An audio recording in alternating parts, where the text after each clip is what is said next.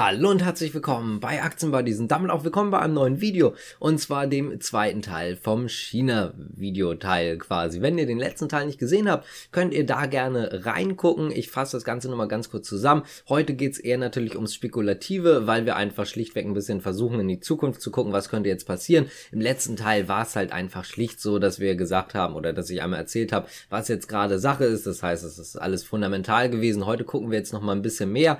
Heißt also, letztes Mal haben wir drüber gesprochen, warum viele Aktien aus China abgestürzt sind, was dort vorgefallen ist mit den Regulierungen, was Gaming zum Beispiel angeht, aber auch mit den Steuervorteilen und so weiter und so fort. Heute gucken wir uns mal an, was jetzt eigentlich noch in Zukunft passieren könnte, was man dort jetzt eventuell noch erwarten kann und natürlich auch so ein bisschen so ein Fazit daraus ziehen, was man jetzt selber eventuell machen könnte, beziehungsweise wie ich jetzt weiterhin mit China-Aktien vorgehen werde, also so ein bisschen meine eigene Meinung dazu. Und ich würde sagen, wir haben das letzte Mal so ein bisschen mit dem Delisting schon angefangen. Und letztendlich ist das noch so eine Sache, die jetzt aktuell, zumindest Zeitpunkt jetzt, noch etwas im Raum steht. Das heißt also, jetzt gerade auf dem Punkt ist es so, dass es immer mehr Gerüchte zum Delisting gibt, aber noch nichts Finales ist. Jetzt fangen wir erstmal ganz kurz an mit dem, was es aktuell gibt. Und zwar ist es ja zum Beispiel, das hatte ich letztes Video zwar auch schon erwähnt, aber ich werde es jetzt nochmal ganz kurz machen.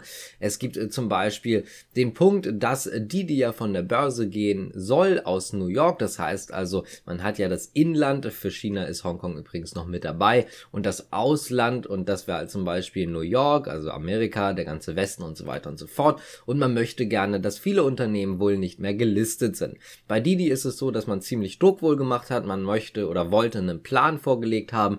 Dann ist das Ganze auch schon so weit gewesen, dass Didi jetzt auch selber nochmal bestätigt hat, wo das Ganze auch am Anfang noch nicht so ganz offiziell war, weil immer es hieß so Insider berichten und so weiter und so fort. Didi jetzt mittlerweile aber auch gesagt hat, sie haben einen Plan oder legen jetzt einen Plan vor für den Rückzug und und es sollte jetzt eigentlich nichts im Weg stehen, aber bei einer Aktionärsversammlung bei der nächsten wird darüber abgestimmt, ob man dann tatsächlich dieses Delisting in New York, also an der NYSE, wo man ja noch gelistet ist, tatsächlich dann vollziehen wird.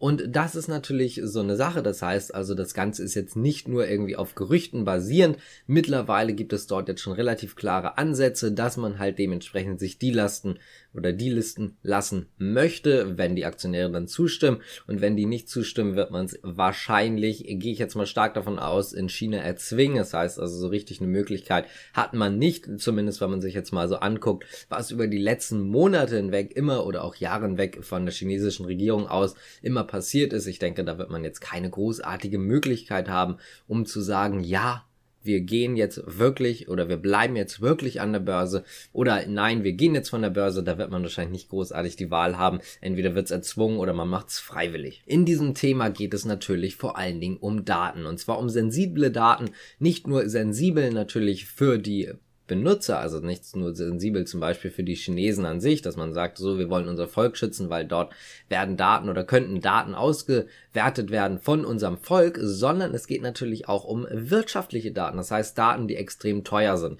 Ja, zum Beispiel bei sowas jetzt Fahrassistenzsysteme und so weiter, also Sachen, die einfach in der Zukunft sehr, sehr gefragt sein werden, wovon man zumindest jetzt aktuell ausgeht, wie halt zum Beispiel autonomes Fahren und so weiter, das ist natürlich oder dort sind Daten natürlich extrem teuer und jeder möchte diese Daten haben und China hat wohl laut eigenen Aussagen zumindest Angst, dass man in Amerika dann dementsprechend die Unternehmen dazu zwingt, diese Daten einfach offen zu legen. Das heißt also, man hat Angst, wenn jetzt ein Unternehmen in der Börse oder an der Börse in New York zum Beispiel gelistet ist, dass dann Amerika einfach sagt, so, ihr gebt uns jetzt die Daten, die ihr habt und dementsprechend könnte es natürlich sein, dass China diese Macht über diese Daten verliert. Und das möchte man natürlich auf jeden Fall verhindern, weil das natürlich einfach wirtschaftlich einmal für sich selber oder für den eigenen Fortschritt wichtig ist, dass man da eventuell dann auch Branchenführer ist. Und auf der anderen Seite, selbst wenn man es dann verkaufen möchte, kriegt man dafür natürlich richtig viel Kohle. Und das ist so ein bisschen so ein Ding, weswegen wir dort einfach jetzt aktuell sehen, dass wir gerade anfangen, gerade bei diesen sensiblen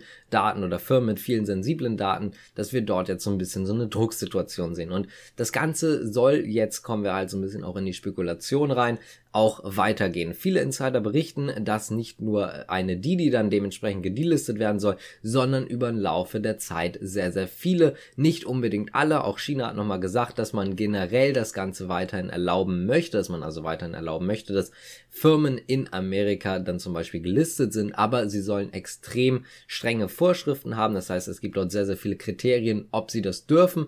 Und das ist natürlich auch für China-Aktien nicht unbedingt immer das allerbeste oder das allereinfachste, weil man einfach sagen muss, da geht es auch um viel Geld, da komme ich dann aber gleich nochmal zu. Also insgesamt ist es so, dass es wohl die Gerüchte zumindest gibt, dass jetzt um einiges mehr, also zum Beispiel auch eine Alibaba oder auch eine Baosun und so weiter, alle gedelistet werden sollen.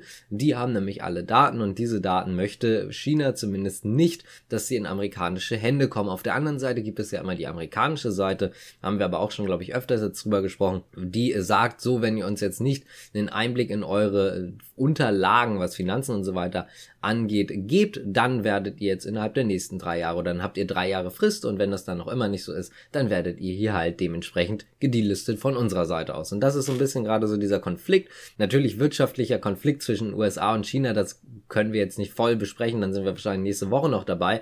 Aber zumindest, um das Ganze mal so anzuschneiden, das ist also auch nochmal so ein kleiner Konflikt, den man natürlich hat. Was bedeutet das jetzt aber natürlich für meine chinesischen Aktien, jetzt zum Beispiel eine Alibaba ADR habe? erstmal muss man sagen, dass du wirklich auf Null rauskommst. Das heißt also, dass du wirklich gar kein Geld mehr hast, ist eher unwahrscheinlich. Das ist auch immer so eine Angst, die jetzt gerade in den Kommentaren rumgeht. Letztendlich ist es so, ja, die Aktien werden dann letztendlich liquidiert. In dem Sinne, du kannst aber tatsächlich auch deine ADRs natürlich einmal umtauschen in die richtigen Aktien, jetzt mal in Anführungszeichen immer gesetzt, aber in die richtigen Aktien.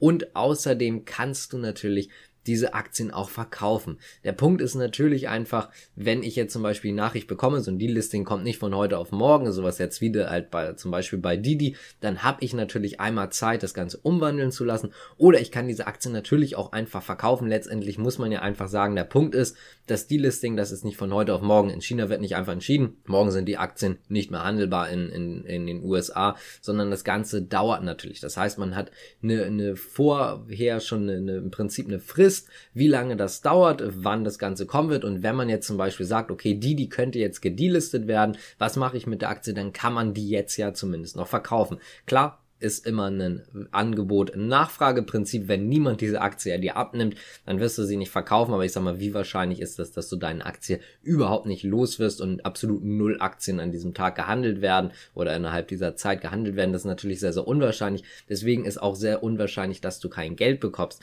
Was natürlich sein kann, ist durchaus, dass man weniger Geld bekommt. Ganz einfach deswegen, weil es dann halt einfach richtig Krach gibt im Prinzip bei diesem Konzern. Und da es natürlich auch irgendwo relativ relativ viel Geld kostet, diesen Konzern nicht mehr gelistet zu sein, wo ich gleich nochmal drauf zu sprechen komme.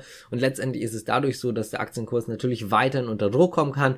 Und wenn so eine Nachricht dann kommt, diese und diese Aktie wird gedelistet in drei Monaten, dann kann das natürlich sein, oder drei Wochen zum Beispiel, dann kann das natürlich sein, dass das Ganze dann ziemlich schmerzhaft wird, wenn dann eine Aktie mal eben minus zehn Prozent oder sowas in den Tag startet. Das heißt also, natürlich, dieses Verlustrisiko ist da. Die Frage ist nur, wie groß ist es dann wirklich? Und jetzt kommen wir mal zum Geld, weil da gibt es so ein bisschen getrennte oder gespaltene Meinungen. Es ist nämlich auf der einen Seite so, dass die einen sagen, wie kann Amerika das machen letztendlich? Man hat dort einfach relativ attraktive Aktien dann natürlich auch und außerdem wird dann gleichzeitig noch China vorgeworfen, wie können die das machen? Denn es geht dort um viel Geld.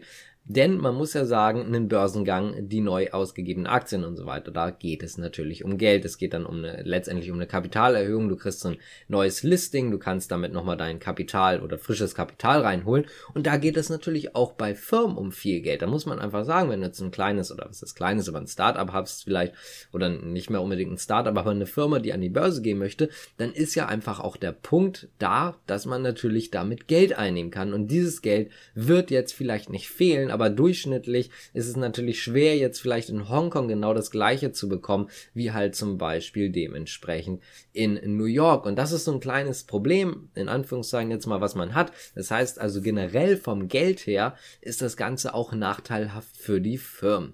Wenn euch das Ganze gefällt, könnt ihr übrigens gerne abonnieren, liken, kommentieren, die Glocke drücken und so weiter und so fort. Wird uns auf jeden Fall freuen. Außerdem nochmal ganz kurz eine Sache dazu. Dieses T-Shirt zum Beispiel, was ich anhabe oder natürlich auch ganz viele andere schlichte, könnt ihr gerne mal in unserem Shop vorbeigucken. Da gibt es die nämlich. Könnt ihr einfach vorbeigucken. Wie gesagt, viele sind hergestellt in Europa oder zum Beispiel in Amerika. Einfach mal vorbeigucken. Aktuell gibt es noch bis zum neuen Jahr 15% Rabattcodes. Das also dazu. Dann äh, gehen wir jetzt mal weiter in der Sache und letztendlich ist so ein bisschen das Problem für mich gerade oder was jetzt auch dieses Gesamtding China angeht, dass man jetzt einfach nicht so ganz weiß, wie geht es jetzt weiter. Also jetzt zum Beispiel auf diesem Delisting-Weg, wie geht es jetzt mit meinen Aktien weiter? Wird das Ganze jetzt sehr, sehr gefährdet oder ist das Ganze jetzt im Prinzip alles relativ wurscht, um das jetzt mal so zu sagen. Das heißt also, das Risiko ist natürlich gegeben, das ist da, das ist auch groß, dafür ist die Chance natürlich groß, gerade wenn man sich jetzt mal anguckt, muss man ja einfach mal sagen, wenn man sich jetzt mal zum Beispiel eine Alibaba ins Auge fasst und mal guckt, wie der Kurs ist, aber wie dagegen die Wachstumsaussichten sind und die Umsatzaussichten oder die, die Wachstumsaussichten vom, von dem Gewinn, von dem Umsatz und so weiter, dann ist das natürlich extrem. Und da muss man einfach sagen, da ist eine riesige Chance da, man muss das Ganze einfach nur, ich sag mal, halt einfach bedenken, dass das Risiko da ist. Die, die Chance ist nicht umsonst da. Man muss einfach sagen, hast du eine hohe Chance, hast du halt auch ein hohes Risiko. Hast du fast keine, keine Chance, hast du meistens auch fast kein Risiko. Naja, ganz 100 pro kann man das natürlich nicht überschlagen, aber letztendlich ist es, ich sag mal, 99 Prozent der Fälle so, du hast ein hohes Risiko, hast dementsprechend halt auch einfach eine hohe Chance, eine hohe Renditechance. Andersrum genau so, wenn du eine niedrige Chance hast, dann hast du halt auch ein niedrigeres Risiko. So, und das ist so ein Gesamtproblem, was ich einfach aktuell bei China-Aktien habe. Ich hatte da schon mal drüber gesprochen, auch mal, in, mal wieder in Streams. Ich möchte das jetzt hier im Video aber auch nochmal einfach dementsprechend so ein bisschen zusammenfassen. Ich habe mich von den meisten China-Aktien bis auf Kleinigkeiten getrennt. Das heißt zum Beispiel, ich habe eine Xiaomi oder auch eine Wage Eye Power, die aber relativ klein von meinem Gesamtwert im Depot sind. Ich habe dafür aber zum Beispiel eine Dow Jones China 50, glaube ich, heißt der ETF.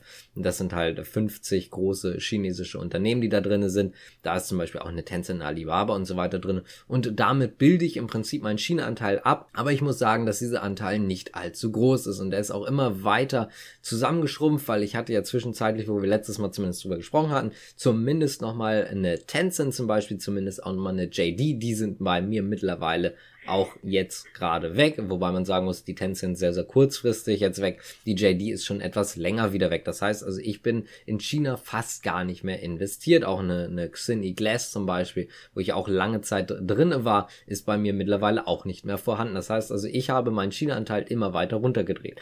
Und das ist natürlich so eine Sache, wo einfach jeder für sich selber wissen muss, ist das das Richtige für mich? Denn ich persönlich kann nicht gut damit schlafen, wenn ich sage, ich habe 20 oder 30 Prozent, vielleicht sogar China-Anteil in meinem Portfolio und sage dann, okay, das könnte morgen weg sein. Damit kann ich einfach nicht gut schlafen. Natürlich, wenn der Markt crasht, dann ist das so. Aber letztendlich ist es so, den Marktcrash zu timen ist so eine Sache. Aber wenn man jetzt immer mehr Anzeichen merkt, okay, China greift dort immer weiter durch, ist es für mich persönlich, das muss jeder natürlich für sich selber bewerten, aber für mich persönlich, für mich unverantwortlich, wenn ich jetzt sage, ich bleib drinne und nehme das Ganze in Kauf. Deswegen habe ich das Ganze versucht, zumindest das Risiko so ein bisschen zu streuen mit dem ETF, der halt aber auch nicht gerade die allergrößte Gewichtung hat hat. Wenn wir uns jetzt mal angucken, wo war ich zum Beispiel im, im Sommer noch mit meinen äh, chinesischen Aktien, von, von meinem Portfolioanteil zu jetzt insgesamt, was ich jetzt habe, habe ich vielleicht noch ungefähr ein Drittel, nicht ein Drittel meines Portfolios, sondern ein Drittel meiner China-Anteile. Also ich war mal ungefähr bei 15 Prozent meines äh, Anteils, also 15 Prozent China-Anteil in meinem Portfolio. Jetzt bin ich so ungefähr runter auf 5%.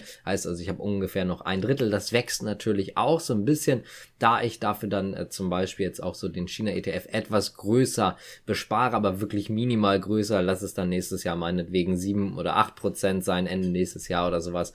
Aber zumindest ist es so, dass das Ganze wächst, aber halt nicht so stark. Und das ist auch für mich persönlich jetzt so ein bisschen der Punkt, den ich auch weitergeben möchte, ohne dass das Ganze jetzt eine Anlageempfehlung ist. Solange ihr euch mit dem Anteil wohlfühlt und der Meinung zum Beispiel auch seid, China da wird nichts passieren, die haben natürlich auch wirtschaftliche Interessen daran, dann könnt ihr natürlich auch euer ganzes Portfolio vollballern mit China-Aktien, denn ihr habt letztendlich natürlich ein hohes Risiko, aber ihr habt auch eine riesige Chance. Und klar, wenn, wenn das gut läuft, dann werdet ihr die meisten anderen, würde ich zumindest behaupten, jetzt nicht vielleicht aktiv Daytrading, wobei selbst da könnte es natürlich sein, dass ihr die meisten anderen wirklich aktiv komplett outperformt, weil ihr halt einfach diese Schienenaktien habt und die vielleicht wieder richtig stark am Kommen sind, richtig stark steigen, dann werdet ihr wahrscheinlich komplett alles rechts neben euch liegen lassen und einfach dran vorbeiziehen an den anderen Portfolios, was euer Wachstum angeht. Aber man muss halt sagen, das Risiko ist auch da und wenn ihr Pech habt, dann hängt euch alles andere ab und ihr hängt dann mit wenig da. Deswegen ist es für mich persönlich jetzt einfach nochmal wichtig, so weiterzugeben. Wenn ihr euch damit wohlfühlt, dann könnt ihr das machen, aber bedenkt einfach das Risiko und vielleicht auch einfach diversifizieren. Man muss ja nicht nur China haben, aber man kann ja auch zum Beispiel Europa, China, Amerika und so weiter alles zusammen haben. Und das zumindest ist für mich persönlich der bessere Weg. Ich weiß, ich kenne viele, die fast eine China-Aktien haben und ich finde es auch okay, wenn, wenn man damit gut klarkommt und das gerne möchte.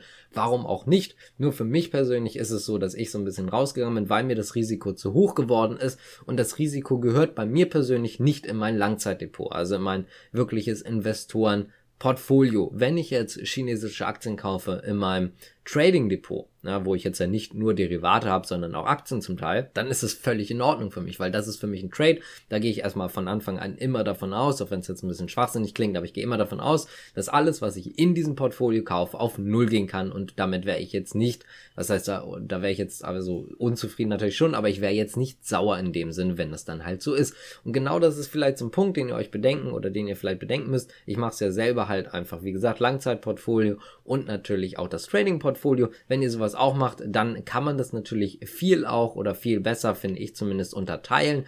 Aber das ist für mich aktuell der Weg, den ich gehe, ganz einfach deswegen, weil es mir sonst zu viel Risiko ist, natürlich viel Chance, aber ich möchte einfach nicht aufwachen, da 0% stehen haben, jetzt mal in Anführungszeichen, aber ihr wisst, was ich meine, und dann einfach sagen müssen, letztendlich habe ich mir das Ganze schon gedacht, das würde mich einfach extrem ärgern. Deswegen würde ich sagen, das Ganze ist immer für jeden natürlich anders, man muss es einfach individuell betrachten. Ich persönlich zumindest werde nicht so weit wieder reingehen, wie ich eine Zeit lang in den China-Aktien drinne war. Wenn euch das Ganze gefallen hat, gerne abonnieren, liken, kommentieren, was auch immer. Glocke drücken natürlich auch und gerne im Shop vorbeigucken. Danke fürs Zuschauen. Bis zum nächsten Mal. Ciao.